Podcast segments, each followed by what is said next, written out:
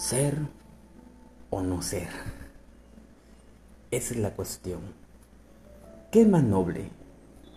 ¿Permanecer impasible ante los avatares de una fortuna adversa o afrontar los peligros de un turbulento mar?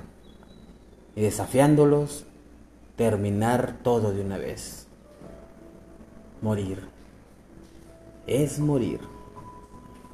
Nada más y durmiendo se acaban la ansiedad y la angustia. Y los miles de padecimientos de que son herederos nuestros míseros cuerpos. Es una deseable consumación morir, dormir. Dormir, tal vez soñar.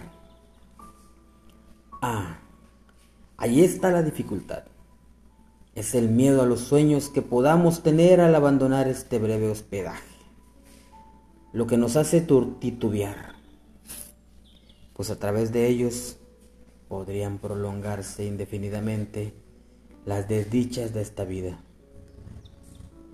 Si pudiésemos estar absolutamente seguros de que un certero golpe de daga terminaría con todo, ¿Quién soportaría los azotes y desdenes del mundo?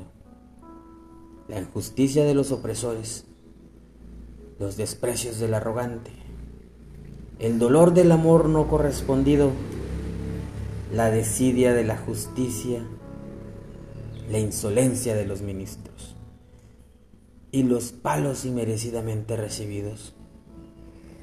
¿Quién arrastraría gimiendo y sudando las cargas de esta vida, si no fuese por el temor de que haya algo después de la muerte. Ese país inexplorado del que nadie ha logrado regresar es lo que inmoviliza la voluntad y nos hace concluir que mejor es el mal que padecemos que el mal que está por venir. La duda nos convierte en cobardes y nos desvía de nuestro racional curso de acción. Pero, ¿interrumpamos nuestras filosofías? Pues veo ahí a la bella Ofelia, ninfa de las aguas. Perdona mis pecados y ruega por mí en tus plegarias.